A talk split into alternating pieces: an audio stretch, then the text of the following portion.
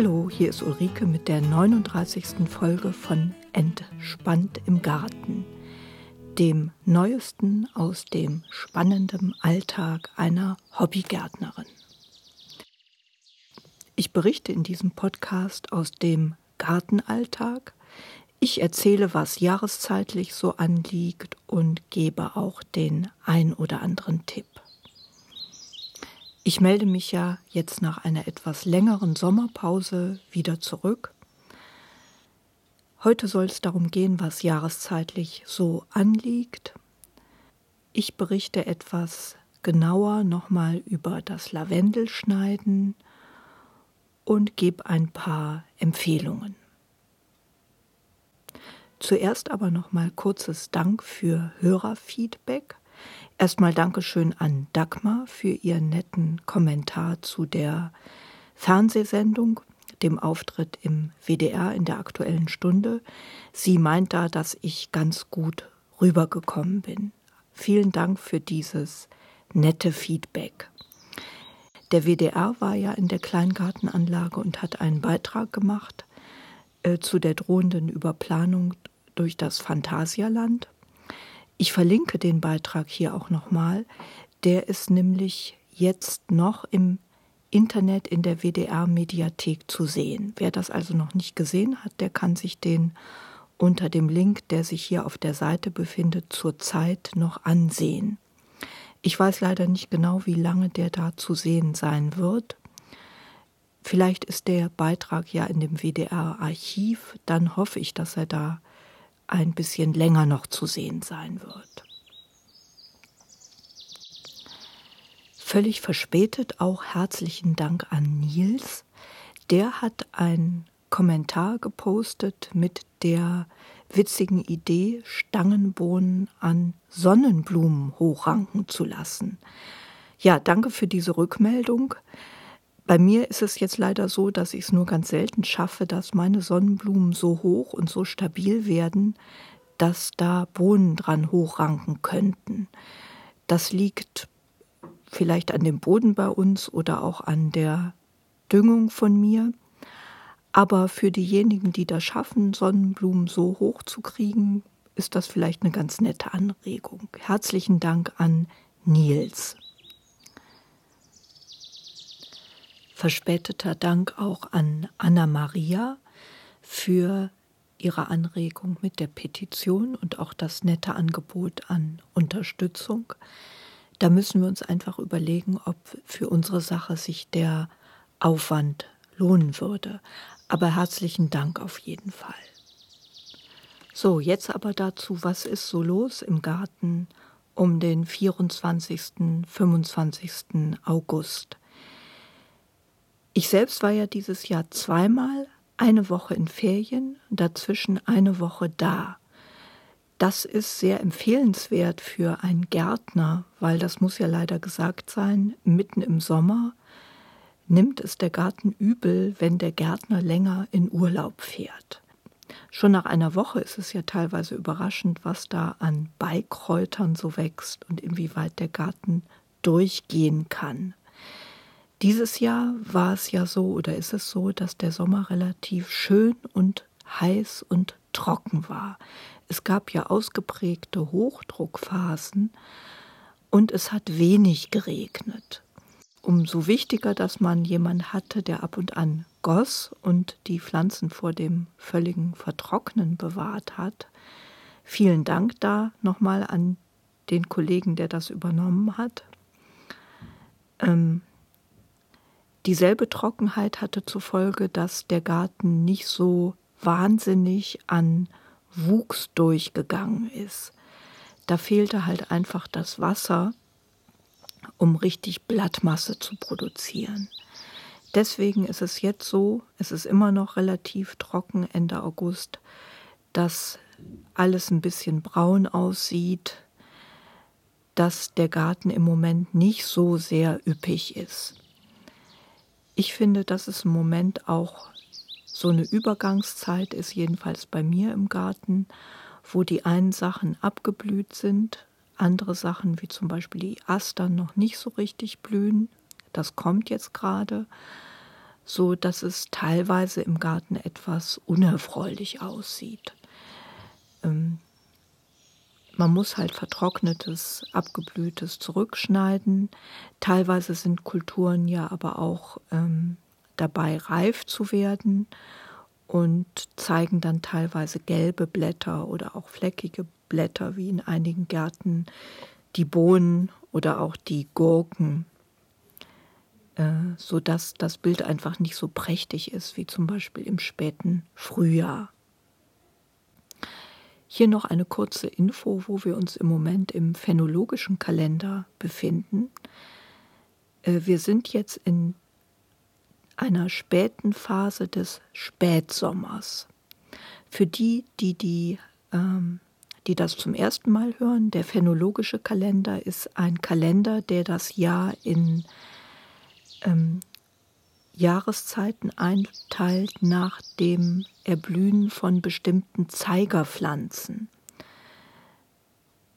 Und es gibt ähm, jeweils drei Einteilungen in Frühling, Sommer, Herbst.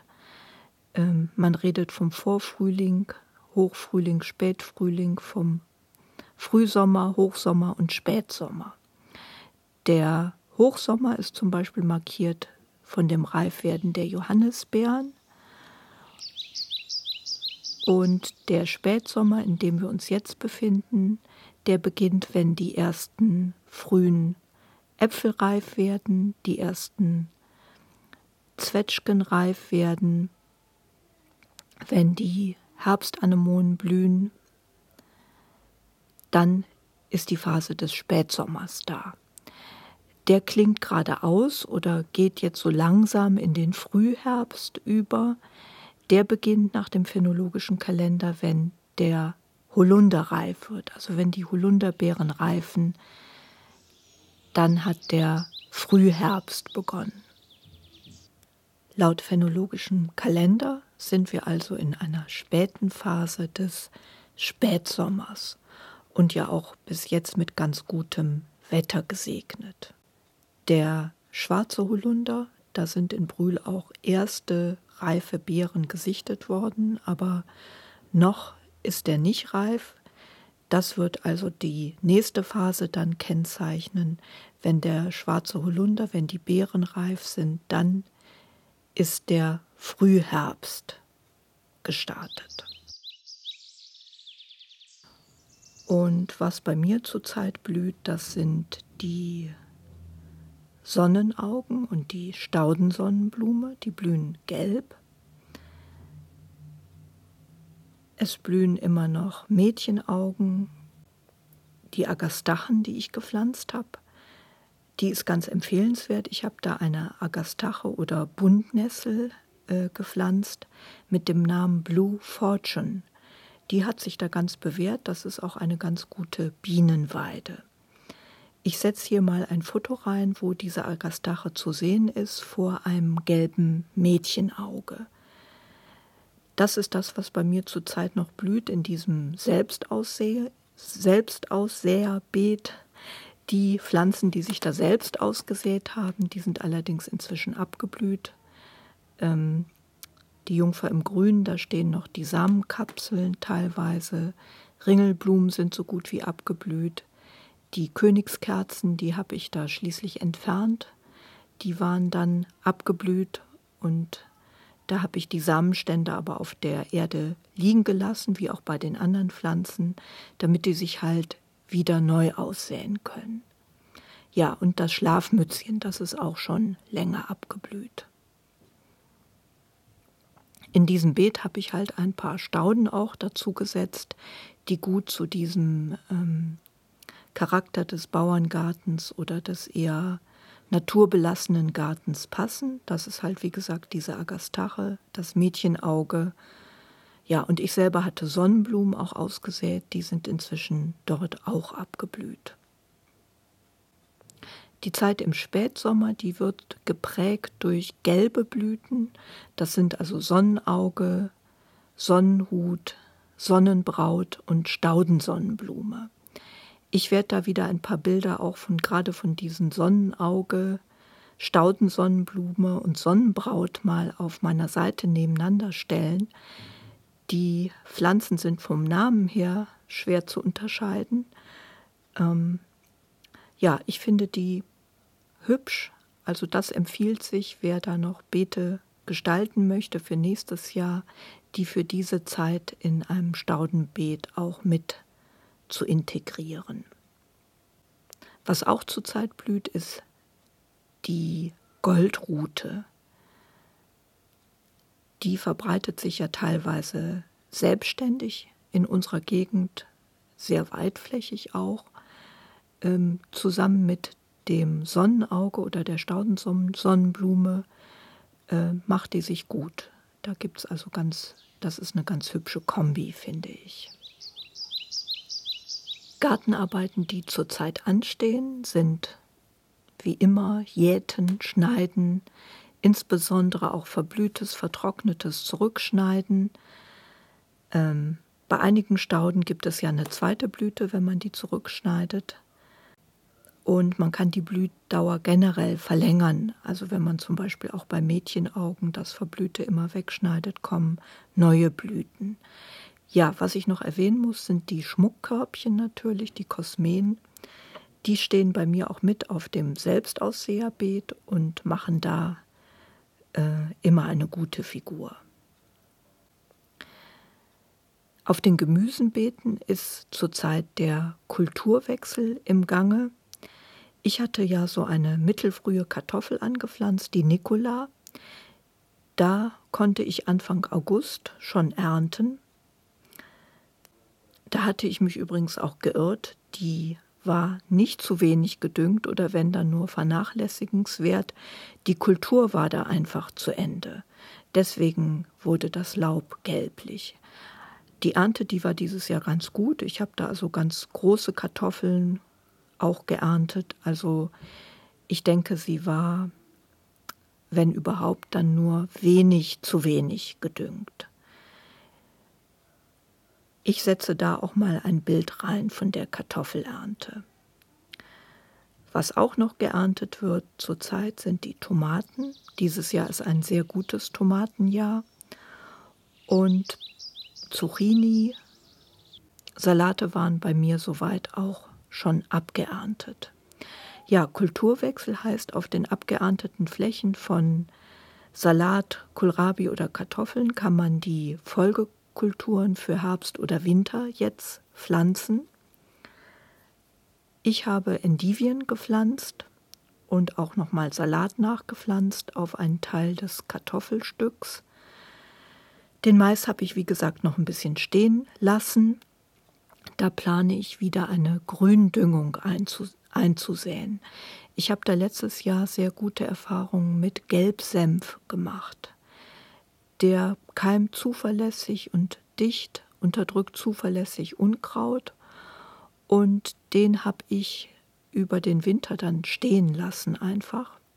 Also abgesehen davon, dass er recht lange hübsch gelb geblüht hat, ähm, bedeckt die Pflanze dann im Winter das Beet und schützt es vor Austrocknung, Auswaschung und ist vor allem im Frühjahr ganz einfach auch wieder zu entfernen. Da braucht man die Pflanzen nur locker rauszuziehen und ähm, das Beet bleibt schön zurück. Die Erde war gut krümelig, ganz leicht umzugraben. Also empfehlenswert der Gelbsenf als Gründüngung. Eine Einschränkung gibt es da nur, das sollte man nicht aussehen, wenn man plant, auf dem Stück Kohlpflanzen anzupflanzen. Äh, der Gelbsenf, der ist selber verwandt mit den Kohlarten. Also deswegen empfiehlt sich das nicht, den vor Kohlpflanzen als Gründüngung zu nutzen. Dann sollte man stattdessen Facelia zum Beispiel aussäen. Zur Düngung generell ist zu sagen, dass äh, nur bis eigentlich Mitte August es empfehlenswert ist, noch sehr zu düngen. Insbesondere sollte jetzt äh, aufgehört werden mit reinen Stickstoffdüngungen Düngungen oder mit Düngungen, die stickstoffbetont sind. Äh, der Grund ist, dass die Pflanzen sonst austreiben und weiche, wüchsige Triebe kriegen, die nicht winterhart sind. Ähm, Herbstdünger, da wird empfohlen, dass der mehr Kalium enthält. Also zum Beispiel ein Rasendünger enthält im Herbst Kalium. Der macht die Pflanzen widerstandsfähiger. Aber wie gesagt, man sollte jetzt nicht mehr mit Pflanzenjauche düngen oder mit Mist. Ähm, das würde die Pflanzen frostempfindlich machen. Äh, das gilt auch für Kulturen, die ähm, jetzt gepflanzt werden, also auch die jetzt im Winter noch stehen bleiben, sollten nur sehr zurückhaltend mit Stickstoff gerade gedüngt werden. Ich selber habe halt Endivien und so weiter jetzt mit Kompost versorgt. Ähm, alles, was jetzt gepflanzt wird, äh, wird ja im Winter bei mir zumindest nicht auf den Beeten verbleiben, sondern im Spätherbst geerntet werden. Äh, wo man die Düngung jetzt aber dringend einstellen sollte, ist bei Stauden, Rosen zum Beispiel. Ähm, das würde alles die Frosthärte beeinträchtigen.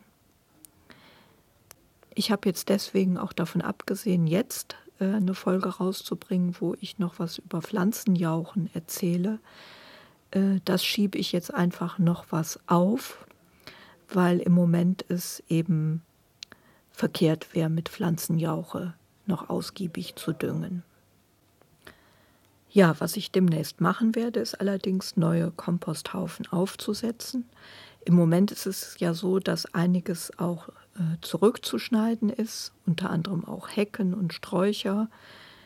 Ähm, Apfelbäume äh, habe ich noch ausgelichtet. Also es fängt, fällt einiges an Material an, das ich demnächst klein häckseln werde und äh, zusammen mit ähm, anderem Material dann teilweise halt zu Komposthaufen aufschichten werde. Die Komposte, die ich im Frühjahr aufgesetzt habe, die sind ganz gut äh, geworden. Einen habe ich jetzt teilweise äh, verteilt, halt noch auf neu gepflanzte Sachen und Dinge, wo ich den Eindruck hatte, Pflanzen, die es gebrauchen konnten, zum Beispiel Kürbis oder Blühpflanzen, die sehr stark blühen, die also viel Nährstoffe verbrauchen. Da habe ich ein bisschen mit Kompost beigedüngt, werde damit jetzt aber auch aufhören wegen dieser Frosthärte. Ja, und dieser Kompost, das wollte ich eigentlich sagen, der ist ganz gut geworden. Ich hatte den ja mit dem Humofix angesetzt und hatte auch etwas Holzkohle da ja beigemischt, um diese Terra Preta daherzustellen. Ja, ich denke jetzt, dass ich ähm, eher äh, vermutlich zu wenig Holzkohleanteile da hatte oder nicht sehr viel Holzkohle im Endeffekt dann da drin habe. Die Komposte sind gut geworden. Ich konnte jetzt halt keine großen Unterschiede erstmal feststellen, muss aber jetzt einfach abwarten, äh, wie das geworden ist. Zurzeit ist es auch so, dass ein Kollege im Schrebergarten hier eine Quelle für Pferdemist aufgetan hat. Wir haben hier in der Nähe Pferde, die auf Wiesen stehen und die sind wohl ganz froh, wenn sie diesen Pferdemist loswerden. Da werde ich mir vermutlich auch ähm, zwei Schubkarren oder so besorgen. Die werde ich aber in dem Kompost dann erstmal mit einbauen und das dann, wenn der Kompost dann im Frühjahr fertig ist, das dann auf die Beete bringen. Ich bin so jemand, der im Zweifelsfall vielleicht eher zu wenig düngt die Konsequenzen, die kann ich dann auch immer wieder äh, betrachten im eigenen Garten. Also die Kürbisse, die waren bei mir dieses Jahr äh, zu wenig mit Nährstoff versorgt. Die mickerten so ein bisschen vor sich hin. Ähm, ja, dasselbe gilt für die Sonnenblumen. Da habe ich äh, irgendwie zu wenig. Also das mit dem Kompost, das reicht bei unserer Erde leider dann auch oft nicht aus. Deswegen denke ich, ist die Düngung mit Pferdemist eine gute Idee. Äh, ich bin so ein bisschen unsicher, ähm, inwieweit der im Herbst auf die Felder zu bringen ist. Äh, die Gefahr, die besteht halt, dass der dann da einfach auch teilweise ausgewaschen wird, äh, beziehungsweise es gibt halt keine Kulturen, die, die den dann direkt verbrauchen könnten. Deswegen ist es, glaube ich, am sichersten, wenn man den erstmal kompostieren lässt und im Frühjahr dann ausbringt. Ich wollte jetzt noch ein paar Überlegungen anstellen über den Rückschnitt von Lavendel. Da hatte ich ja letztes Jahr schon mal ein bisschen zu erzählt. Äh, dieses Jahr war es so, dass ich meine Lavendelbüsche ziemlich radikal dann zurückschneiden musste. Äh, die stehen jetzt schon seit fast Anfang des Gartens, seitdem ich den Garten habe im Garten, sind also etwa zwölf Jahre alt. Und ich habe die zwar jedes Jahr zurückgeschnitten, sie sind mit der Zeit aber doch sehr in den Weg reingewachsen und trotzdem von innen einigermaßen verholzt dann gewesen, so dass ich das dieses Jahr so gemacht habe, dass ich die Anfang August, Ende Juli ähm, wirklich bis ins tote Holz hinein zurückgeschnitten habe. Ich habe mich dazu auch noch mal informiert. Ich habe also im Internet so einige Videos angeguckt und es gibt zwei Meinungen dazu oder zwei Zeitpunkte, wo man den Lavendel zurückschneiden kann. Der eine Zeitpunkt ist ganz kurz nach der Blüte und zwar optimalst wirklich ganz kurz nach der Blüte, das heißt Mitte, Ende Juli, Anfang August. Es empfiehlt sich, das nicht sehr viel später zu machen, damit der Lavendel noch Zeit hat, wieder auszutreiben. Er treibt halt gerne noch neue Zweige und Äste aus, wenn es warm genug ist und braucht dazu bis zum Herbst und Winter auch genügend Zeit, damit diese Triebe dann stabil genug sind und weniger anfällig sind, im Winter zurückzufrieren. Das heißt, äh, jetzt würde ich es nicht unbedingt empfehlen, den radikal zurückzuschneiden, weil es im Moment vielleicht schon ein bisschen zu spät ist. Man kann aber auf jeden Fall den bis ähm, praktisch bis zu den obersten grünen Triebspitzen zurückschneiden. Ich habe ihn dieses Jahr, wie gesagt, weiter zurückgeschnitten und habe dabei auch darauf geachtet, dass man unten noch diese kleinen feinen Knospen sehen kann.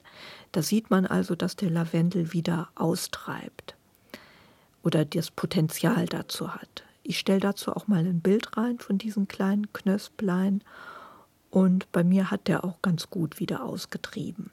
Es ist so ein bisschen Risiko. Äh, ich hoffe halt, dass er mir im Winter dann nicht zurückfriert. Der zweite Zeitpunkt, wo man Lavendel zurückschneiden kann, ist im Frühjahr, kurz bevor er austreibt oder wenn er gerade dazu ansetzt, Ende März, Anfang April. Das hat den Vorteil, dass ähm, dann die Gefahr geringer ist, dass es halt Frostschäden gibt. Wobei, man, wenn man an dieses Jahr denkt, das auch nicht völlig ausgeschlossen ist, das sollte man dann also im Auge behalten. Ähm, ja, das ist der Vorteil. Da kann man den auch gut ins Totholz zurückschneiden und er treibt dann wieder durch im Frühjahr. Der Nachteil ist, dass er ein bisschen später blüht wie ein Lavendel, der im Vorjahr zurückgeschnitten wurde. Es empfiehlt sich aber auf jeden Fall, den Lavendel zurückzuschneiden, auch leicht bis ins tote Holz hinein, weil der sonst einfach von unten her immer mehr verholzt. So, jetzt noch was anderes. Ich wollte noch eine Apfelsorte empfehlen. Ich ernte im Moment nämlich einen Sommerapfel der Sorte Retina. Und den habe ich vor etwa, ja, sagen wir mal, vier Jahren gepflanzt als Spalierobst am Gartenzaun. Äh, das Bäumchen ist also am Spalier gezogen.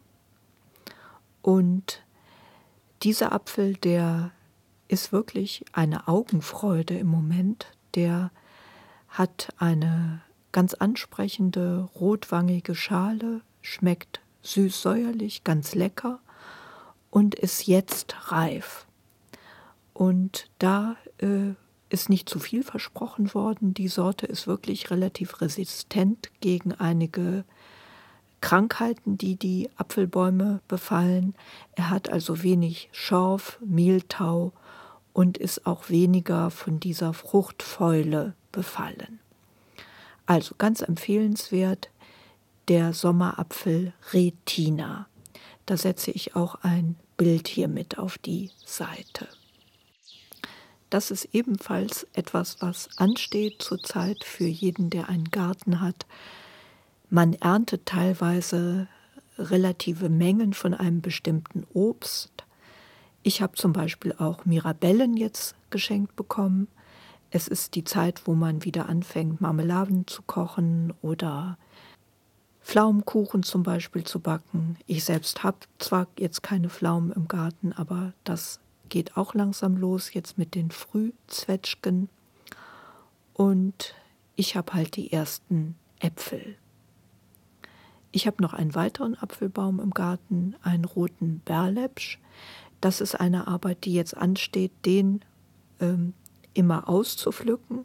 Der ist nämlich von der Fruchtfäule oder dem Monilia-Pilz stärker betroffen wie die andere Sorte. Und ich halte den etwas in Schach, indem ich die verfaulten Früchte immer entferne. Äh, das ist etwas, was dann ganz wichtig ist, weil sonst die anderen halt auch angesteckt werden. Und bei mir hat der Apfelbaum dankenswerterweise immer so viele Früchte, dass dann doch noch welche zum Ernten übrig bleiben. Der wird später reif, das wird zuerst, ja, ich schätze mal Anfang Oktober der Fall sein. Ja, damit komme ich zum Ende für diese Folge. Ich hoffe, dass ich jetzt wieder zu einem 14-tägigen Rhythmus komme und sage dann Tschüss, bis zum nächsten Mal.